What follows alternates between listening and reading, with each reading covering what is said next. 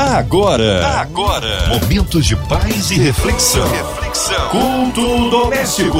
A palavra de Deus para o seu coração. Com Márcia Cartier. 93 FM, sempre aqui. E agora, nesta hora, trazendo aí uma palavra, trazendo um culto maravilhoso e abençoador. Hoje com a gente, nossa querida Pastor Helena Raquel, uma amada do Senhor. Pastor Helena, que alegria inenarrável de recebê-la aqui em mais um culto doméstico. Um abraço a todos da Devip, alô queimados, aquele carinho, aquele abraço. Um abraço ao pastor Eleomar, toda a família Devip. Seja bem-vinda, pastor Helena Raquel, a paz do Senhor. Olá, amados, graça e paz da parte do nosso Senhor e Salvador Jesus Cristo minha amiga Marcinha Cartier, essa flor de pessoa. Que o Senhor te abençoe muitíssimo. E os nossos queridos ouvintes da Rádio 93, sempre ligados no culto doméstico, que abençoa milhões,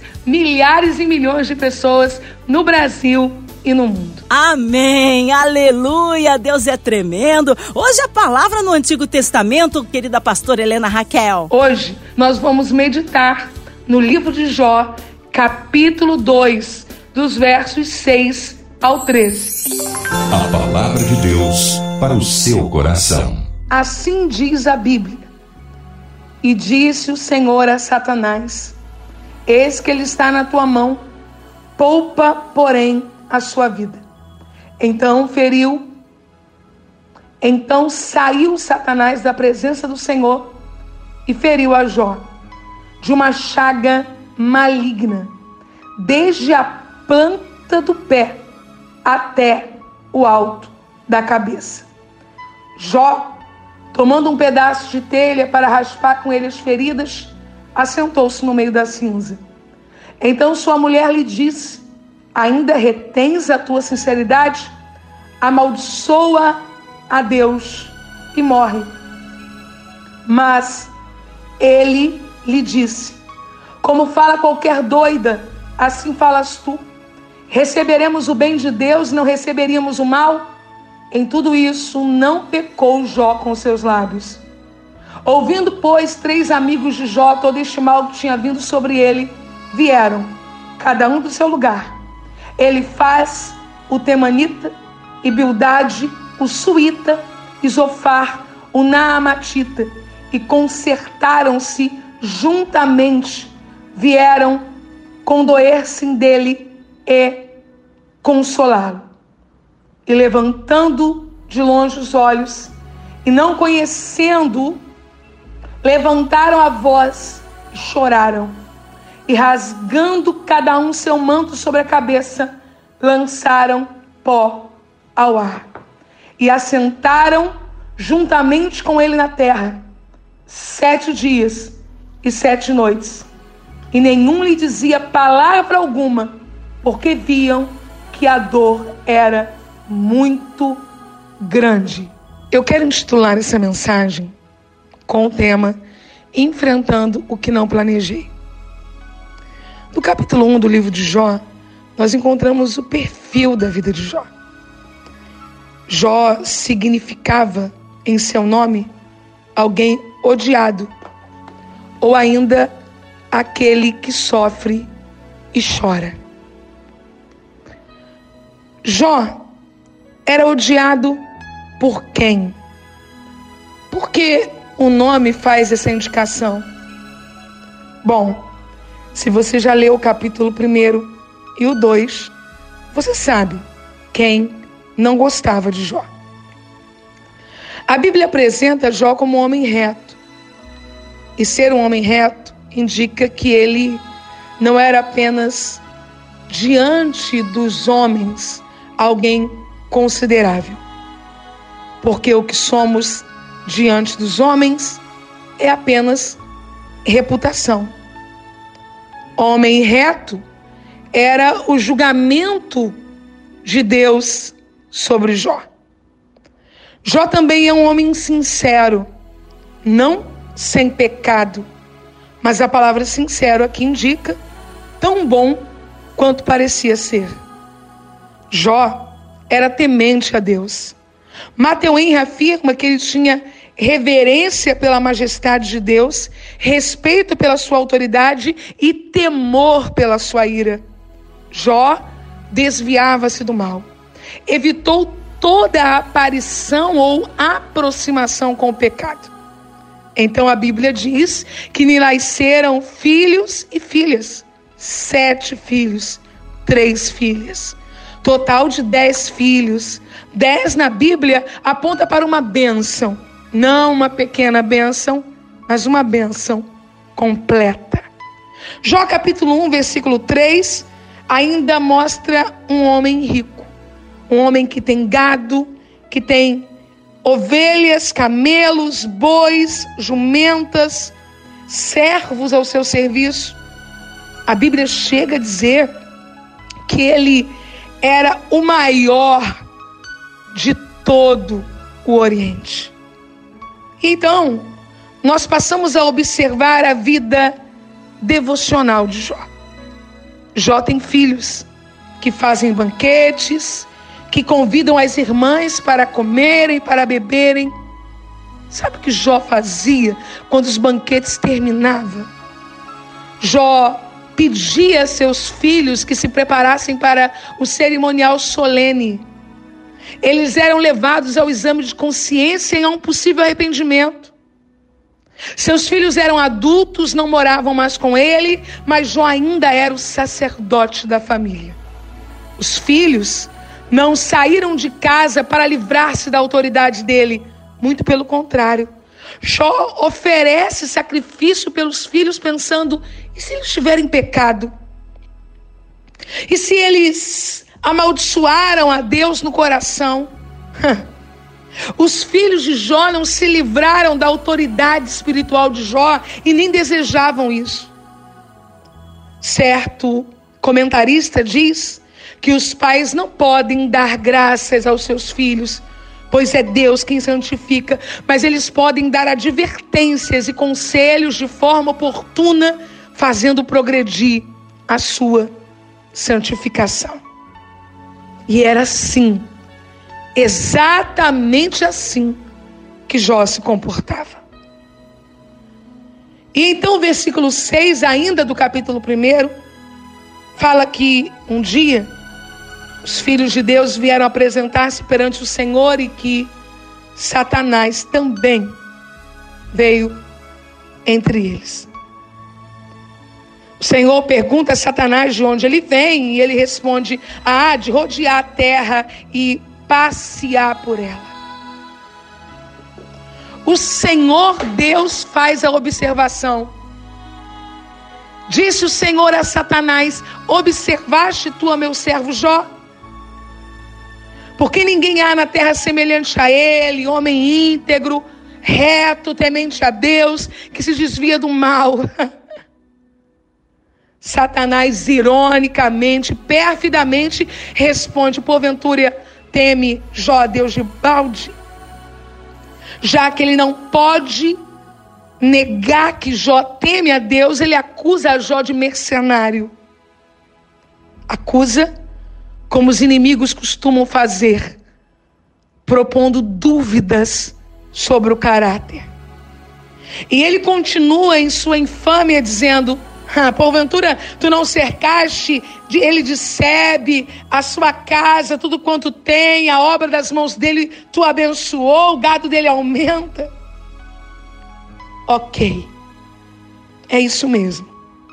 A graça divina cercava a vida espiritual de Jó. E a providência divina cercava a sua vida material. É fato. Deus nos cerca em nossa vida espiritual com graça. Deus cerca a nossa vida material com providência. Isso até o diabo vê. Isso até ele sabe. Agora ele tenta incitar Deus e diz: estende a tua mão Toca em tudo que ele tem e verás se não blasfema contra ti na tua face. O Senhor responde a Satanás: Tudo quanto ele tem está na tua mão, somente contra ele não estendas a tua mão. e Satanás saiu da presença do Senhor. O poder do diabo é limitado com a ordem de Deus. Ele tem permissão para tocar no que pertence a Jó. Mas jamais ele pode matar a Jó sem que haja permissão de Deus. Perca, morte e dor. É isso que nós vamos presenciar a partir do versículo 13 do capítulo 1. Percas financeiras e materiais acontecem dos versos 13 ao 17. Morte de pessoas próximas e amadas acontecem no 18 e no 19. Mas é no 20 que o capítulo 1 encontra o seu clímax, encontra o seu ponto mais alto, que deve marcar a vida de cada crente em Jesus. A reação de Jó. Faço questão de ler. O versículo 20 diz: Então Jó se levantou e rasgou o seu manto e rapou a sua cabeça e se lançou em terra. E tudo isso parece tão drástico. Mas o último verbo é e adorou. As expressões de Jó são de grande aflição. Mas ele não se enfraqueceu totalmente. A Bíblia diz que ele se levantou. Ele não jogou fora as suas roupas impetuosamente, mas com dor e obedecendo o costume daquele tempo, rasgou suas vestimentas externas. Ele não arrancou o cabelo impulsivamente, mas rapou sua cabeça deliberadamente. O que Jó está fazendo é cumprir um ato litúrgico de dor, acredite. É como se na nossa cultura, diante de tudo isso, Jó escrevesse uma mensagem póstuma, Jó preparasse um ato fúnebre e convidasse as pessoas, ou ainda aceitasse cumprimentar N pessoas que participaram do funeral, organizasse um funeral no meio da angústia. Entenda? Jó está em meio a tudo isso que ele está vivendo ainda no centro das suas emoções, ele ainda tem a graça de estar cônscio de quem ele é, mesmo quando a dor está desconstruindo parte do que ele é. Porque os filhos, na verdade, são parte do que um pai é, parte do que uma mãe é. E então Jó declara: Nu saí do ventre de minha mãe, nu tornarei para lá, o Senhor deu, o Senhor tomou. Bendito seja o nome do Senhor. Em tudo isso, Jó não pecou nem atribuiu a Deus falta alguma. O que Jó consegue entender é que nada trouxemos e nada levaremos. Não se pode perder o que não se possui.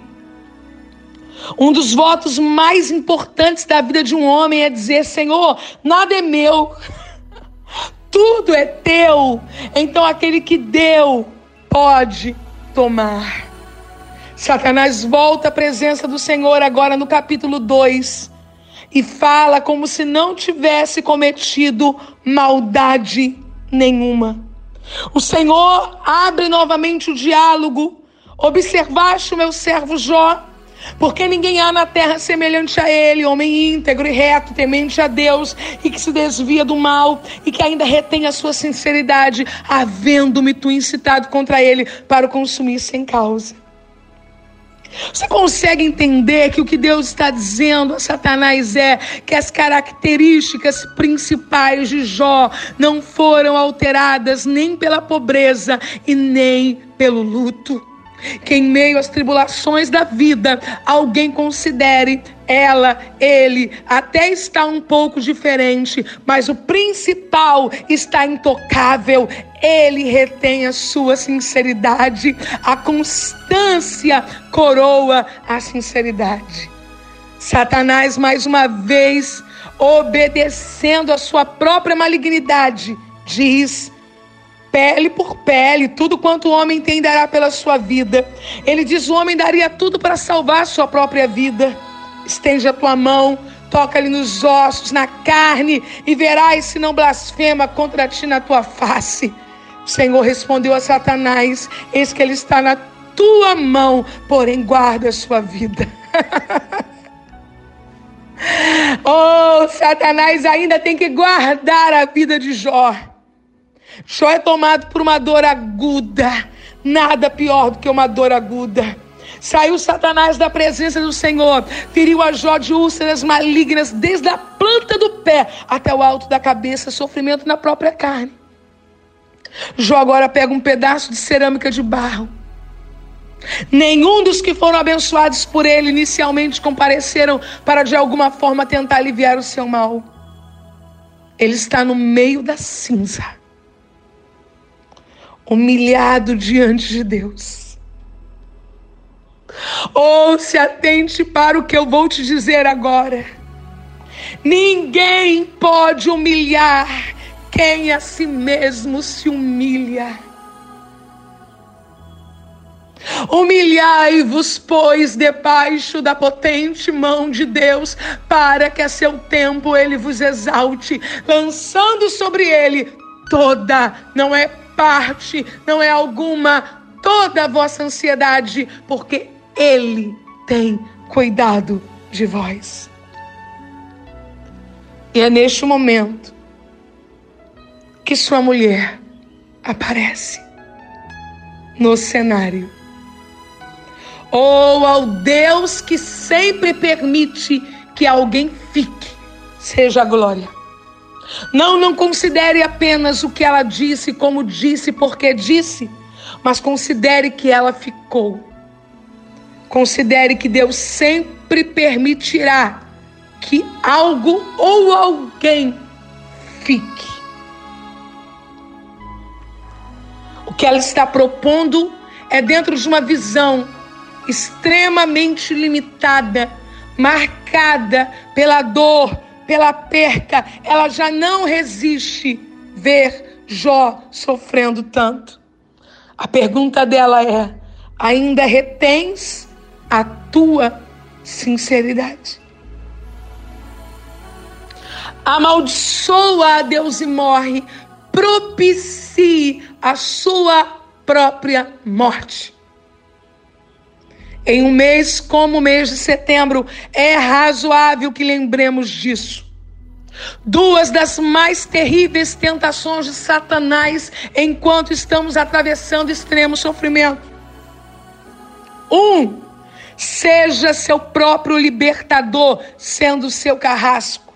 Dois, acabe com os seus problemas, acabando com a sua vida. Esta é uma sugestão do adversário e uma sugestão tão muitas das vezes da nossa alma conturbada diante das aflições. Termine com esta dor, extinguindo a sua vida. Na verdade, não é uma desistência da vida, é uma desistência da dor.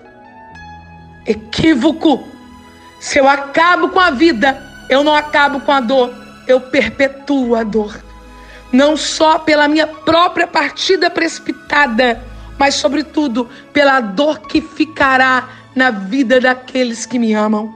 Jamais aceite essa sugestão. Jó ainda possui reservas emocionais e, sobretudo, espirituais para responder, dizendo: Como fala qualquer doida, falas tu. Enxote da sua mente qualquer sentimento ou sugestão suicida. Não permita que ela perdure. Busque ajuda. Fale com um profissional habilitado. Busque aconselhamento pastoral. Abra o coração com alguém que você ama. Na insistência de sentimentos e desejos suicidas, busque ajuda psiquiátrica urgente. Helena Raquel um cristão pode ir ao psiquiatra? Pois bem, claro que sim. Jesus disse que os enfermos necessitam de médico. Eu lhe respondo a sua pergunta se um cristão pode ir a um psiquiatra com a seguinte pergunta: um cristão pode ir a um cardiologista? Pode ir a um dermatologista? Pode ir a um cirurgião? Se eu posso consultar um médico por causa da minha hipertensão, por que eu não posso consultar um médico por causa de uma depressão ou qualquer doença relacionada à mente? Jó confronta a sugestão equivocada de sua mulher.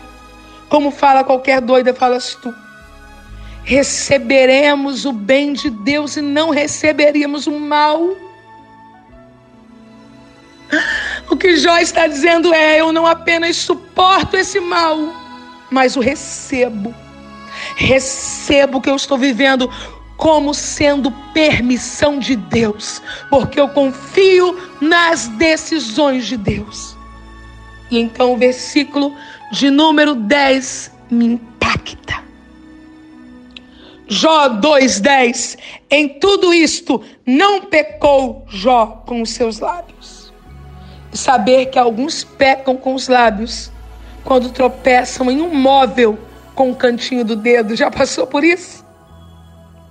Jó está vivendo o momento mais desafiador da sua vida, mas não peca contra Deus. Renove a sua confissão de fidelidade ao Deus da sua vida, frente ao luto, frente à dor, frente às perdas financeiras. Eu não vou pecar contra Deus. Dos versos 11 aos versos 13, os amigos de Jó chegam, estão perplexos. Jó está irreconhecível. Mas eu ouso dizer que antes dos amigos de Jó chegarem, o, o artigo definido no singular, o amigo de Jó, já estava com ele. Talvez os seus amigos demorem. Ou quem sabe ao chegar, digam coisas equivocadas, mas o amigo já está aí com você. 40 capítulos a seguir no livro de Jó. A Bíblia diz: Aleluia. Versículo 12. E assim abençoou o Senhor o último estado de Jó mais do que o primeiro. Mas eu não posso ser infiel ao texto 40 capítulos depois. Suporte esse tempo. Ele vai passar. E no tempo de Deus, o que ele desejar restituir será restituído. E o que ele não restituir será compensado. E a melhor das coisas você declarará depois desse processo, versículo 2: Bem sei eu que tudo podes e nenhum dos teus pensamentos pode ser impedido. Jó 42, 2. Se chegarmos a este nível, vencemos. O Senhor te abençoe. Muitíssimo. Amém. Glórias a Deus. Aleluia. Palavra de poder, transformadora. Aleluia. Libertadora. Olha, nós cremos aí no Deus de misericórdia e poder. Nesta hora vamos unir a nossa fé da nossa querida pastora Helena Raquel, incluindo você e toda a sua família. Nossas crianças, nossos vovós, nossos jovens. Nós queremos incluir também você encarcerado, hospitalizado, numa clínica de recuperação, com o coraçãozinho lutado precisando de um socorro de Deus aí na área financeira, profissional, familiar. A cidade do Rio de Janeiro, nosso Brasil, autoridades governamentais, colocando nosso presidente, né, as nações aí no altar de Deus, que o Senhor opere um milagre em cada nação, em cada vida que agora também houve conosco aqui o culto doméstico, incluindo aí nossos pastores missionários em campo, a nossa querida pastora Helena Raquel, sua vida, família e ministério, a equipe da 93 FM, nossa amada irmã Evelise de Oliveira, Marina de Oliveira, Andréa Mari Família, Cristina Xixi Família, nosso irmão sonoplasta Fabiano e toda a sua família. Vamos orar, pastora Helena Raquel. Nós cremos no Deus do impossível, Deus que opera milagres na vida daquele que crê. Oremos. Vamos orar? Senhor nosso Deus e nosso Pai. Ao teu nome seja toda honra, glória, louvor, sabedoria, porque nós somos teu povo e tu és o nosso Deus. Senhor, nós queremos te agradecer pela existência da MK, pela existência da Rádio 93, pela família Oliveira. Te agradecer especialmente, Senhor, por toda a diretoria da Rádio 93, produtores, locutores, ao teu nome, glória por vidas tão preciosas. Senhor, no Brasil e no mundo pessoas estão sofrendo angústias, dores, enfermos, desempregados, enlutados. Que pessoas agora sejam socorridas aonde estiverem, na penitenciária, no hospital, em casa, em um meio de transporte, nos lugares mais improváveis, se estenda a tua mão e o teu braço forte. Oramos pelas nações da terra, pelo Haiti, pelo Afeganistão. Oramos, Senhor, especialmente pelo Brasil. Precisamos que a tua boa mão se estenda e que haja paz prosperidade e saúde. Eu quero neste momento orar por aqueles que estão sofrendo as dores emocionais, tentados por vozes opositoras a desistirem da vida. Que eles sejam abraçados, socorridos e amados. E que no nome de Jesus sejam livres dos cordéis de morte. Eu oro crendo e profetizando vida, vida em o nome de Jesus. Amém. Amém, aleluia, Deus é tremendo, Ele é fiel, Deus é bom em todo tempo, em todo tempo Deus é bom, mas que alegria, pastora Helena Raquel, recebê-la aqui em mais um culto doméstico, um beijo carinhoso àquela igreja amada, Devip aí, eu tive diversas vezes, muito amada, muito querida, pastora Helena Raquel, o povo quer saber horários de culto, contatos, mídias sociais e, é claro, considerações finais, pastora Helena. Marcinha, querida, minha gratidão, como é bom sempre poder participar do culto da 93. O culto doméstico da 93 é um oásis, é uma bênção para tanta gente. Quero agradecer a Deus pela vida da Cristiane Moreira e louvar ao Senhor por cada pastor, cada igreja que faz esse culto acontecer quero mandar um beijo muito especial para a nossa ADVIP, Assembleia de Deus Vida na Palavra, nos municípios de Queimados e Nova Iguaçu. Quero convidar a todos que nos ouvem a estar com a gente nesse próximo domingo, nove da manhã, eu estarei na Devip Queimados, na celebração da Ceia do Senhor, pregando a palavra de Deus, ao lado do meu esposo, pastor Eleomar Joanel. Se você tem dúvidas como chegar na Devip Queimados, nos busque nas redes sociais, no Facebook, no Instagram, você encontrará todos os detalhes. Mas eu vou deixar aqui o endereço, Rua 5. Isso mesmo. A Devip fica na Rua 5, na Vila Pacaembu na cidade de Queimados, bem na entrada da cidade, próxima ao Hotel Premier. Vai ser uma benção receber você em um dos nossos cultos. Me siga também nas minhas redes sociais, pelo Instagram, Helena Raquel OFC, sempre com mensagens de Deus que abençoará a sua vida. Beijo, gente! Fiquem na paz. Amém. Obrigado, carinho, amiga querida. É sempre bom recebê-la aqui. Que seja breve o retorno à nossa querida pastora Helena Raquel. Mais uma vez, um abraço ao pastor Eleomar e a todos os pastores que compõem ali e todas aquelas ovelhas maravilhosas da ADVIP. Seja breve retorno à nossa pastora Helena Raquel aqui no culto doméstico. Nosso carinho. E você, ouvinte amado, continue aqui. Tem mais palavras de vida para o seu coração. Vai lembrar, segunda a sexta, aqui na São 93, você ouve o culto Culto Doméstico e também podcast nas plataformas digitais. Ouça e compartilhe. Você ouviu? Você ouviu? Momentos de paz e reflexão. reflexão. Culto doméstico. A palavra de Deus para o seu coração.